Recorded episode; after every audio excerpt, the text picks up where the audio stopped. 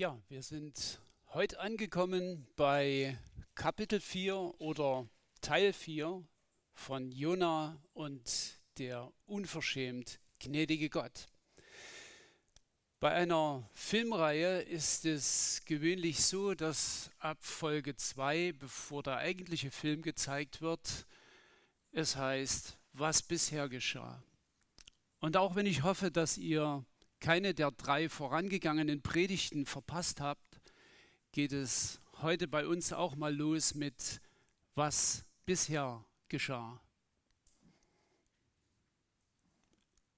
Es geschah noch nichts. Ja. In Kapitel 1, ganz am Anfang, gibt Gott dem Jona einen ganz klaren Auftrag. Geh nach Ninive und predige den Leuten dort Gericht, wenn sie nicht umkehren von ihrem bösen, ihrem gottlosen Tun, von ihrem götzendienerischen Treiben. Ein ganz klarer Auftrag an Jona, aber Jona tut das irgendwie nicht. Und wir können den Eindruck haben, Jonas Navi hat verrückt gespielt. Und er geht nicht in Richtung Nordosten nach Ninive, sondern er geht in die entgegengesetzte Richtung nach Westen und er geht nicht nur, er steigt in ein Schiff und will übers Mittelmeer schippern. Und Gott sagt jetzt nicht, na okay, wenn der Jona keine Lust hat, frage ich halt jemand anders, sondern Gott möchte diesen Propheten Jona zurechtbringen. Und er schickt einen Sturm und dieser Sturm ist so heftig, dass das Schiff zu kentern, untergehen, zu untergehen droht. Und die Leute auf dem Schiff, die fragen sich, ob das vielleicht das Resultat des Wirkens einer höheren Macht ist. Und Jona braucht nicht lang zu überlegen, was die Ursache war. Er weiß genau, dass Gott diesen Sturm geschickt hat. Und Gott und Jona bekennt das und sagt, ja, ich bin verantwortlich dafür. Und er sagt den Leuten auf diesem Schiff, ah, jetzt ging es zu schnell, äh, schmeißt mich ins Meer, dann wird der Sturm sich beruhigen. Und die Leute auf dem Schiff, die haben Skrupel und wollen nicht verantwortlich dafür sein, dass jemand stirbt. Und sie tun es dann doch. Und es geht weiter in Kapitel 2. Jona schwimmt nicht nach Spanien, das wäre ein bisschen weit gewesen. Nein, Gott schickt einen Fisch oder vielleicht war es ein Wal, ein Säugetier, egal. Wir bleiben mal beim Fisch und dieser Fisch verschlingt Jona und Jona betet zu Gott. Und dieser Fisch, was für ein Glück, spuckt den Jona nicht mitten auf dem Mittelmeer aus, sondern bringt ihn an Land. Und es ist interessant, in der Elberfelder Übersetzung steht, Gott bestellte einen Fisch. So wie wenn man ein Taxi bestellt, also Gott hat ein Wassertaxi für Jona bestellt und es war sicherlich nicht bequem, aber es rettet sein Leben. Und Jona geht in Kapitel 3 tatsächlich nach Ninive, und er tut das, was Gott ihm aufgetragen hat und er kündigt Gericht an. Und es mag uns wirklich erstaunen, denn die Leute in Ninive, sie tun tatsächlich Buße. Könnt ihr vielleicht mal eins weiterschalten? Es, ja. Und wir könnten denken, das ist jetzt das Happy End. Toll. Ein richtig gutes Ende. Aber es wird leider kein Happy End. Und jetzt können wir uns fragen, äh, weil wir ja ein viertes Kapitel vor uns haben, was ist das? Ist das das überflüssige Kapitel von Jona? Wozu das noch? Es hätte so schön sein können. Nun, wir lesen uns den Text, der heute dran ist. Und ich fange nochmal im letzten Vers von Kapitel 3 an. Da heißt es, Gott sah ihr, also der Leute von Ninive, Gott sah ihr tun, er sah, dass sie umkehrten und sich von ihrem bösen Treiben abwandten. Da tat es ihm leid, sie zu vernichten, und er führte die Drohung nicht aus. Jona ärgerte sich sehr darüber. Voller Zorn betete er zu Yahweh, Ach Yahweh, genau das habe ich mir gedacht, als ich noch zu Hause war. Deshalb wollte ich ja nach Tarschisch fliehen. Ich wusste doch, dass du ein gnädiger und barmherziger Gott bist, dass du große Geduld hast und deine Güte keine Grenzen kennt. Und dass du einer bist, dem das Angedrohte Unheil leid tut. Nimm jetzt mein Leben von mir, Yahweh, denn es wäre besser für mich, zu sterben, als weiterzuleben. Aber Yahweh fragte, ist es recht von dir, so zornig zu sein? Und ich habe mal diese beiden Buchstaben G und E in Klammern gesetzt. Ist es gerecht, wie du handelst? Jona. Ja, das Thema im Buch Jona ist Gnade. Und es geht heute auch darum, dass Jona zornig ist auf Gnade. Aber es geht in diesem Kapitel auch um Recht und Gerechtigkeit. Und wir merken sehr schnell, wenn uns Unrecht geschieht. Das ist schon eine Weile her. Da wollte ich mal zu einem Baumarkt fahren. Und wenn Männer zum Baumarkt fahren, dann ist da so eine gewisse Vorfreude in einem drin. Und es ist, ich muss es bekennen, anders als wenn man mit der Liebsten einkaufen fährt. Da trottet man dann immer brav hinterher und nach dem dritten oder vierten Geschäft ist man erschöpft wie nach dem Halbmarathon und sagt dann, Liebste, was möchtest du denn in diesem nächsten Geschäft, was du bald mit deiner Anwesenheit beglücken wirst? Und die Antwort lautet dann meistens, ach, einfach ein bisschen bummeln. Und du sagst dir dann, hä, was ist das? Bummeln? Aber wenn man zum Baumarkt fährt, dann wird man so ein bisschen zum Frauenversteher. Denn man weiß natürlich ganz genau, was man will im Baumarkt und geht zielgerichtet drauf zu und kauft dies und das. Aber man schaut natürlich auch mal, was es für neue Werkzeuge gibt und sonstige Hilfsmittel, die man irgendwann mal brauchen kann. Also, ich fahre zum Baumarkt und komme auf einen Parkplatz und ich merke schon, der Parkplatz ist nicht nur gut gefüllt, der ist übervoll. Also drehe ich meine Runden auf der Suche nach der freien Parkfläche und bin ja immer noch voller Vorfreude. Und da endlich sehe ich diese freie Parkfläche. Ich halte geradeaus drauf zu und gerade in dem Moment, als ich dort einbiegen will, springt gazellenartig eine Frau auf diese freie Parkfläche und in meinen Augen verwandelt sie sich augenblicklich in eine deutsche Eiche bereit, unter Einsatz ihres Lebens diese Parkfläche zu verteidigen, bis vermutlich ihr Gatte, der genauso um den Parkplatz kreist wie ich, mal eben wieder an dieser Stelle vorbeikommt. Ich halte an und denke nach und frage mich, ob ich ihr klar machen soll, wie wenig Grips sie in meinen Augen hat und wie ungerecht das ist, dass sie eine Parkfläche besetzt, ohne vier Räder unter sich zu haben. Nun, schließlich entscheide ich mich gegen den Unfall mit Todesfolge. Man weiß ja auch nicht, wie der Richter so drauf ist, mit Bewährung oder nicht. Und ziehe von dannen ungerecht, denke ich. Ich war im Recht und habe es nicht bekommen.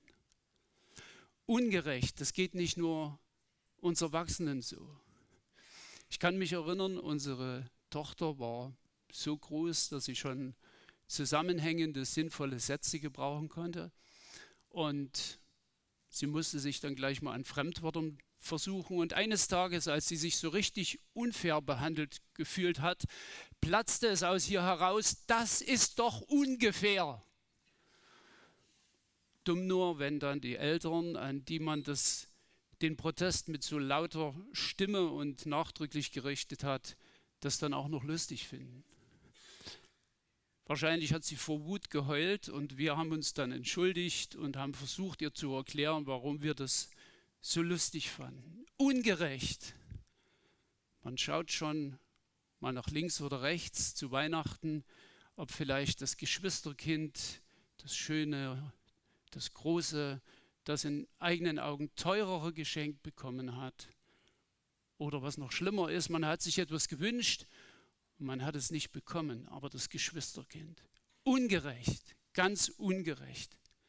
Und dieser Schrei, dieser Ruf nach Gerechtigkeit, der ertönt wohl jeden Tag tausendfach, millionenfach. Und über die kleinen Ungerechtigkeiten, die ich jetzt genannt habe, hinaus ist man dann ganz schnell bei den existenziellen Fragen. Den Fragen danach, wenn es einen Gott gibt, warum lässt er Leid zu? Wo war Gott, als der Zweite Weltkrieg begann? Oder wo war Gott? Wir brauchen gar nicht so lange zurückzublicken, vor vier Jahren, vor vier Monaten, nein, vor vier Wochen, als Russland die Ukraine überfiel. Warum hat er das Leid nicht verhindert?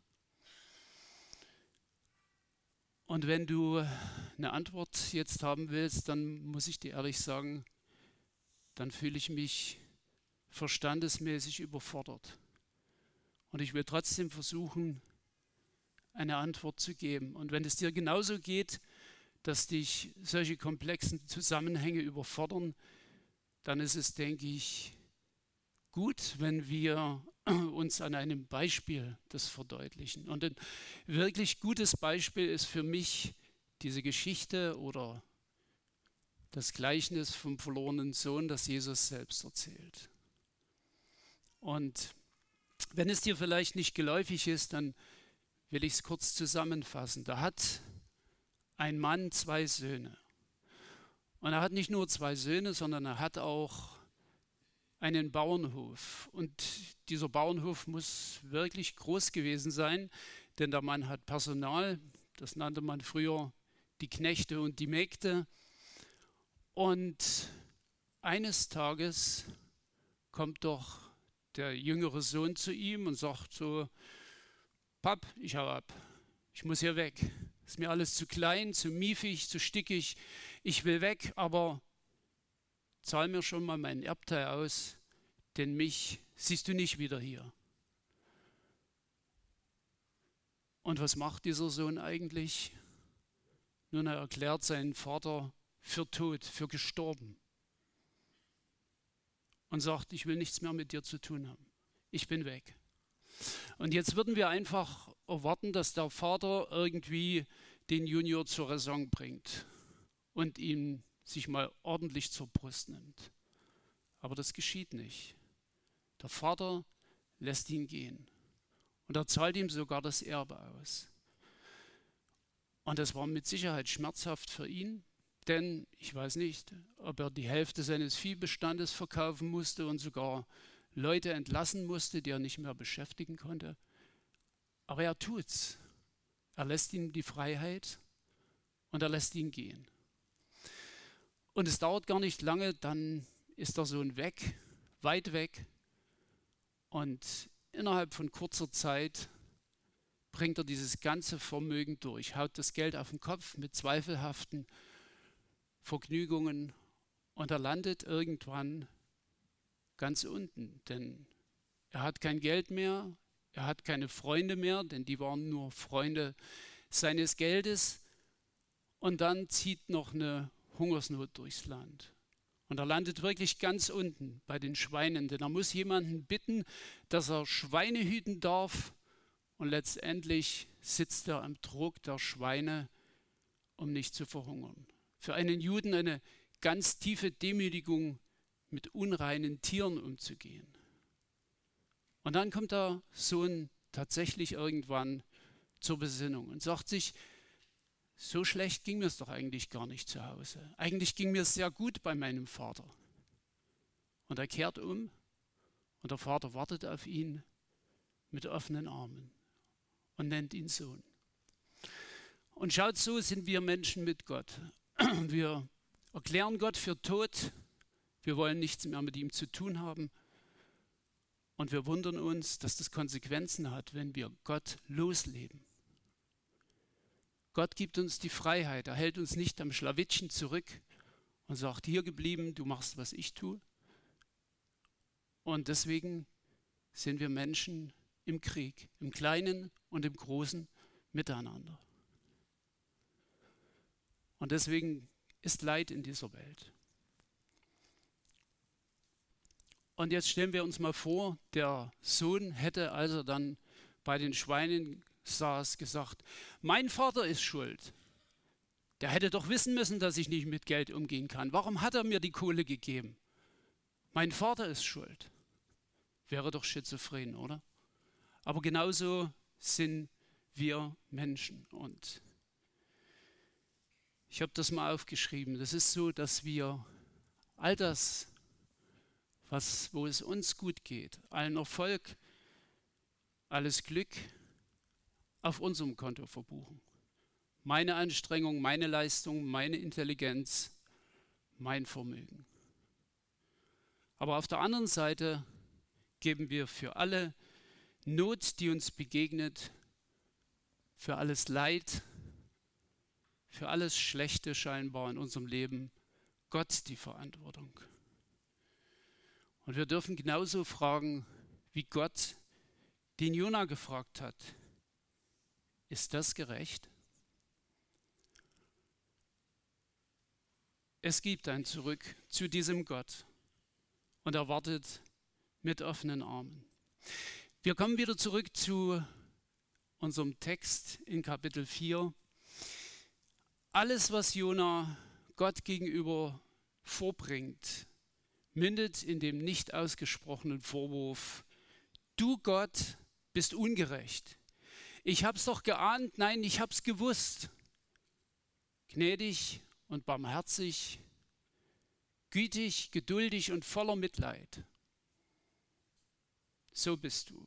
Aber ich hab's satt und ich will lieber sterben als weiterleben. Nun, ich kann den Jona irgendwie verstehen. Dazu ein kleiner geschichtlicher Exkurs.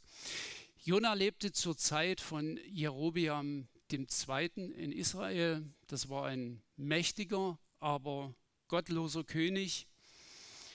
Und er war militärisch erfolgreich. Er hat sogar die Assyrer, diese Weltmacht, teilweise mal etwas zurückdrängen können aber vielleicht weniger, weil er so mächtig und stark war und seine Armee, sondern weil die Assyrer zeitweise mal interne Probleme hatten.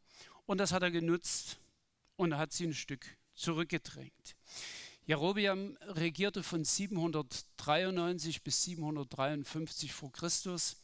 Und es gibt auch eine Verbindung in der Bibel in 2. Könige 14, Vers 23 da steht im 15. Jahr Amazias, des Sohnes des Joasch, des Königs von Juda, wurde Jerobiam, der Sohn des Joasch, König von Israel, König in Samaria und regierte 41 Jahre. Und er tat, was böse war in den Augen des Herrn.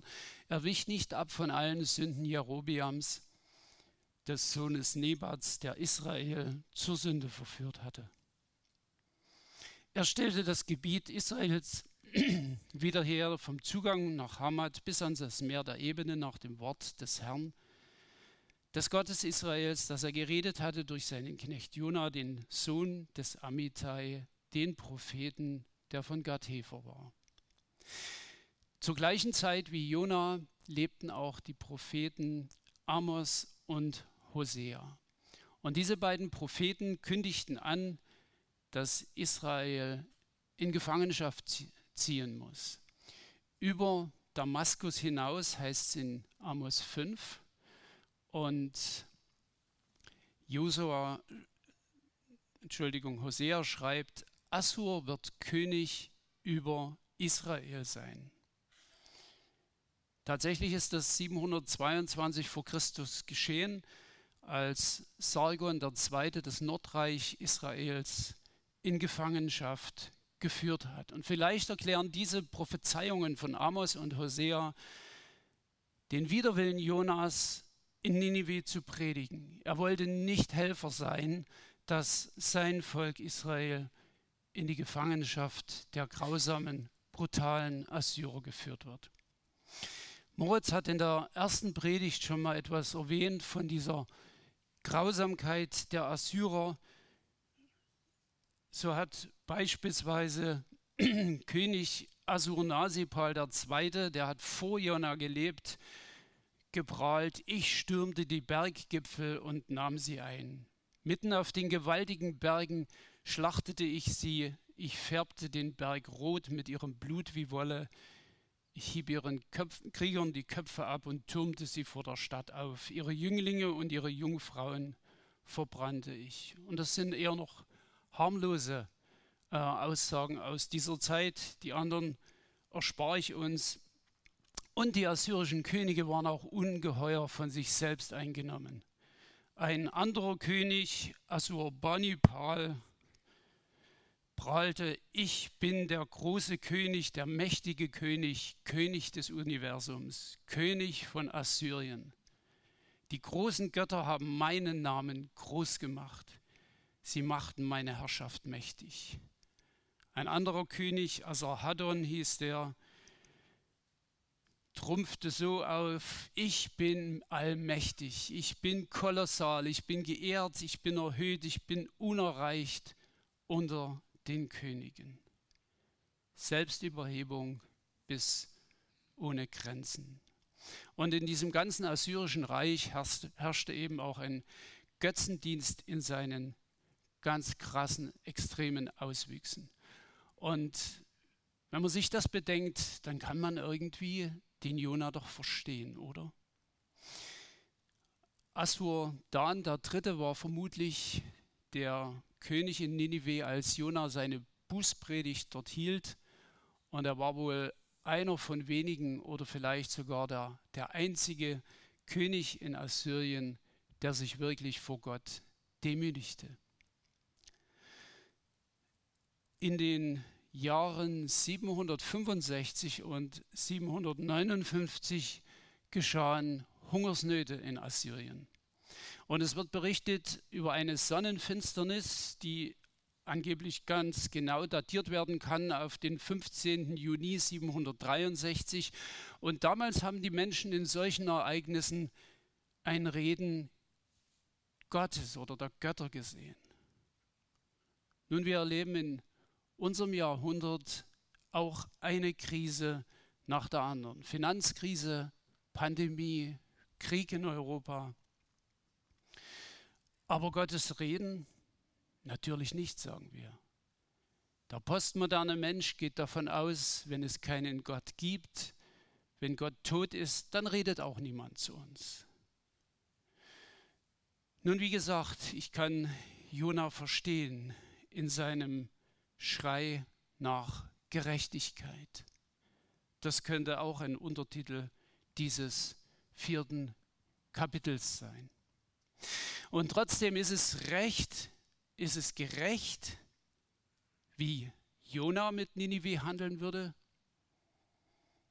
Durfte Gott den brutalen, grausamen Götzendienern in Assyrien vergeben, weil sie sich demütigten? War die Buße der Leute in Ninive überhaupt echt? War sie dauerhaft? War ihre Umkehr vom bösen Treiben wirklich ernst gemeint? Wie viel und in welchem Umfang darf vergeben werden? Darf man Kriegsverbrechern vergeben, Mördern, Menschen, die, die Kindern Gewalt antun? Viel ist heute von roten Linien die Rede. Und ich denke, manchmal haben wir Menschen so auch diese denke, die gelbe Linie, das lasse ich immer noch durchgehen, die rote Linie, das vergebe ich nicht mehr. Nun, ich habe keine schnelle oder vorschnelle Antwort auf diese Fragen, aber ich glaube, dass Gott eine andere Vergebungsbereitschaft hat als wir Menschen. Jona ist so sauer, dass er Gott keine Antwort gibt.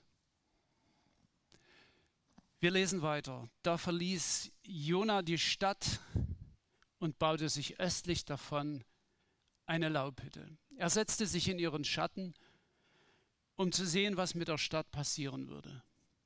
Da ließ Jahwe Gott eine Rizinusstaude über Jona emporwachsen. Sie sollte ihm Schatten spenden und ihn so von seinem Missmut befreien. Jona freute sich riesig über die Staude. Aber als am nächsten Tag die Morgenröte heraufzog, schickte Gott einen Wurm, der die Rizinusstaude annagte, sodass sie verdorrte. Als dann die Sonne aufging, ließ Gott einen heißen Ostwind kommen. Dazu stach die Sonne auf Jonas Kopf, sodass er fast ohnmächtig wurde. Da wünschte er sich den Tod und sagte, es wäre besser für mich zu sterben, als weiterzuleben. Aber Gott fragte Jona, ist es recht, oder ist es gerecht von dir, wegen dieser Staude zornig zu sein? Der Jona geht also aus der Stadt heraus und vermutlich geht er so ein bisschen auf eine Anhöhe und baut sich eine kleine Ferienwohnung, damit er die Stadt gut einsehen kann. Mich erinnert das an Silvester. Da gehen wir meistens auch irgendwo auf eine Anhöhe und wenn es dann zwölf schlägt, dann schauen wir und freuen uns, dass andere Leute so viel in Feuerwerk investiert haben. Nun, der Jona wartet auch auf ein Feuerwerk, aber mit Sicherheit auf ein ganz anderes Feuerwerk. Er erwartet eigentlich, dass Feuer vom Himmel fällt und diese Stadt Ninive und diese bösen Assyrer vernichtet werden. Aber es passiert nichts. Und Jona hat schon wieder großen Ärger. Aber wenigstens macht Gott ihm eine kleine Freude und lässt eine Staude wachsen und man nimmt an, dass das ein Rizinus war.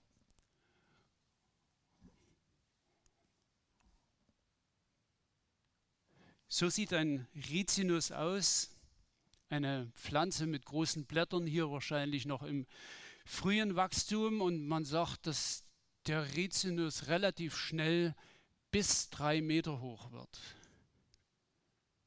Und ich denke, es ist trotzdem auch ein kleines Wunder, was Gott hier geschenkt hat, neben der Bewahrung Jonas durch den Fisch, dass diese Pflanze so schnell wächst, dass sie entweder in einer Nacht oder an einem Tag so groß geworden ist, dass sie Schatten spenden kann. Gott bestellte den Fisch, Gott bestellte den Wunderbaum und Gott bestellt auch den Wurm und den sengenden Ostwind. Gott ist der Handelnde. Und Jona ist wieder sauer. Er hat es so satt und er will lieber sterben, als weiterzuleben. Sein Leben ist ein Auf und Ab. Kapitel 1, er ist ungehorsam. Kapitel 2, er ist in der Buße und er ist Gott dankbar für das, was er getan hat. Kapitel 3, er ist gehorsam und hier im Kapitel 4 wieder Unmut, Widerwillen, Ärger, Zorn. Geht es uns nicht oft auch so als Christen, dass unser Leben ein Auf und Ab ist? Und warum ist das so?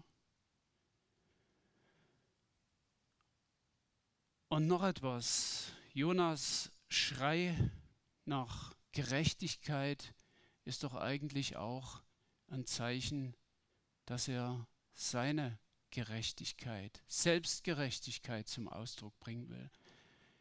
Die Assyrer, die kannst du vernichten. Schau mal, so böse bin ich nicht. Und oftmals denken wir auch so.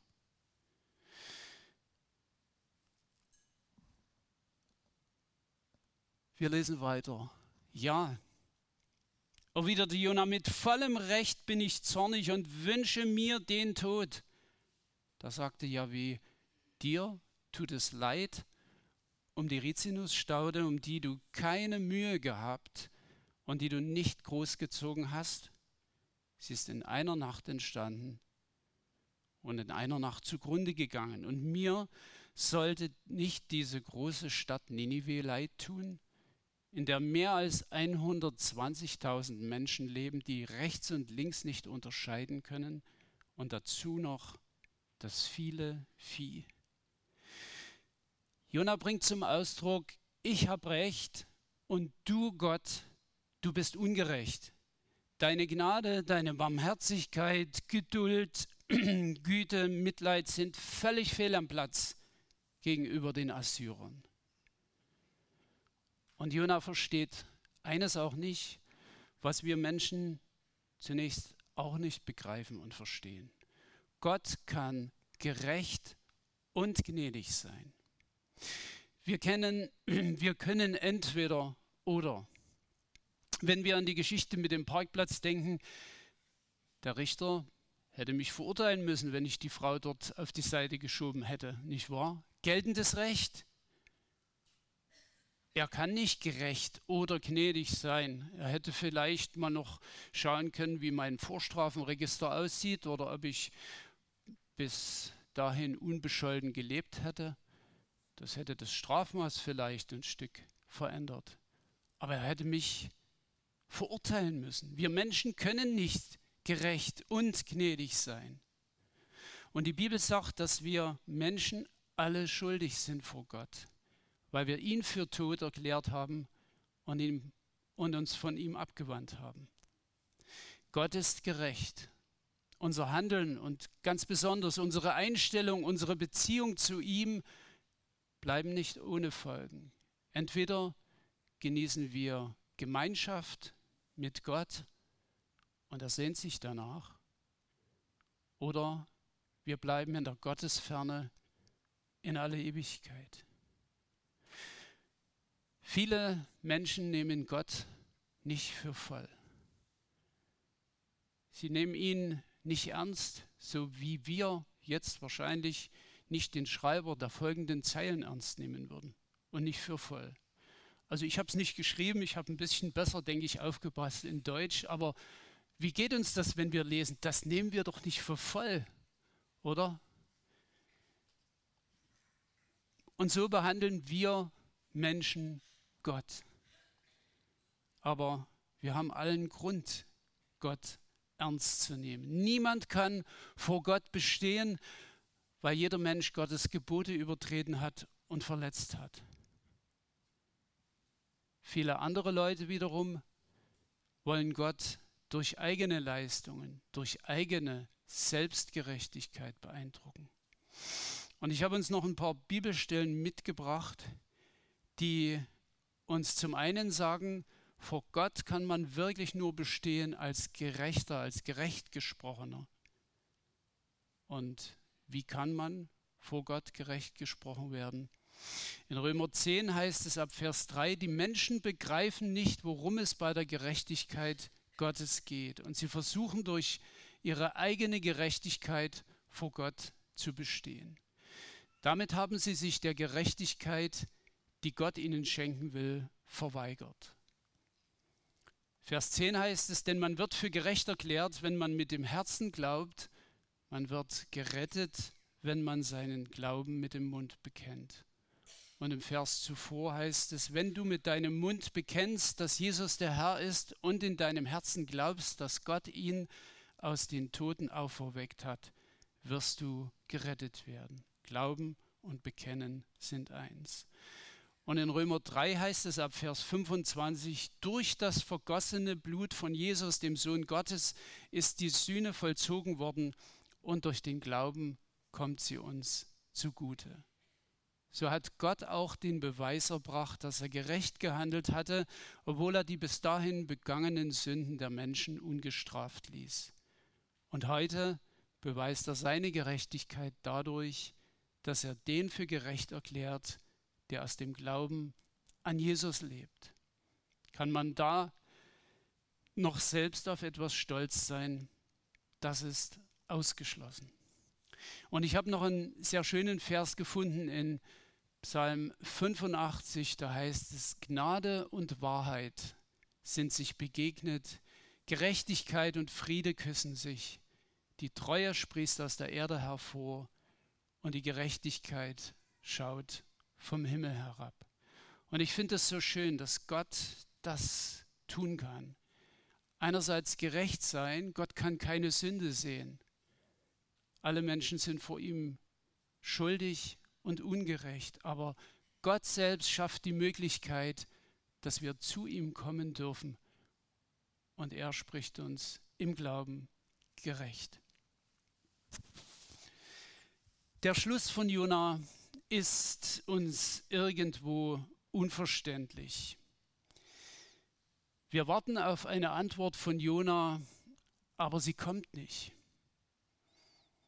Und es gibt, denke ich, drei Gründe, dass diese Antwort nicht kommt. Der erste Grund ist, dass Jona einfach keine Antwort hatte. Und es war vielleicht gut, dass er nicht geantwortet hat und einfach mal die Klappe gehalten hat. Der zweite Grund ist sehr tröstlich. Gott hat in diesem Buch Jona das erste und das letzte Wort. Gott sorgt für Gerechtigkeit. Das war das Weltreich der Assyrer. Heute gibt es eher Supermächte wie die USA, wie Russland, wie China, aber es gibt keine Macht, die die ganze Welt beherrscht. Assyrien war das über gut 150 Jahre und so ist das Reich gewachsen. Und was war das Ende? 612 vor Christus, also etwa 150 Jahre nach Jona, wurde Ninive eingenommen, zerstört. Und 609 vor Christus ist das assyrische Reich zerfallen und hat aufgehört zu existieren. Gott handelt und Gott sorgt für Anfang und Ende auch von großen Reichen auf dieser Welt. Und das Dritte, ich denke, diese Antwort ist die, die wichtigste. Gott möchte die Antwort von dir und von mir. Und wenn du noch ohne Gott lebst, dann darf ich dir sagen, Gott ist unverschämt, gnädig. Nimm seine Gnade heute an und verpasse es nicht.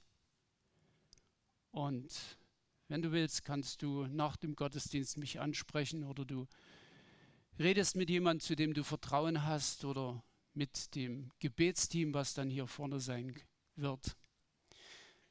Und wenn du mit Gott schon unterwegs bist, dann fragt dieser Text dich und mich, was die Menschen, die verloren gehen, die verloren gehen würden, wie die Leute in Ninive, uns wert sind.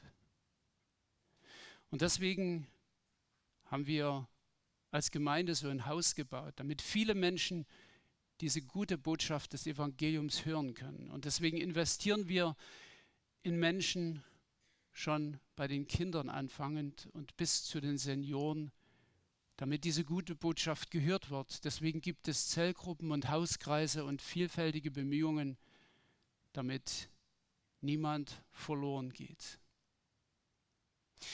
Ich möchte abschließen und ein Gebet vorlesen.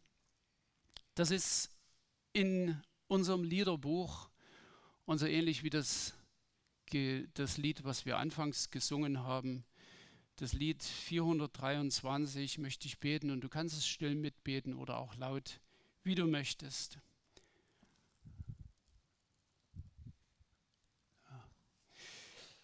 Du hast Erbarmen und zertrittst all meine Schuld. Du hilfst mir auf in deiner Treue und Geduld. Du nimmst mir meine Last. Nichts ist für dich zu schwer. Du wirfst all meine Sünden tief hinab ins Meer. Wer ist ein Gott wie du, der die Sünde verzeiht und das Unrecht vergibt? Oh, wer ist ein Gott wie du? Nicht für immer bleibt dein Zorn bestehen, denn du liebst es, gnädig zu sein. Amen.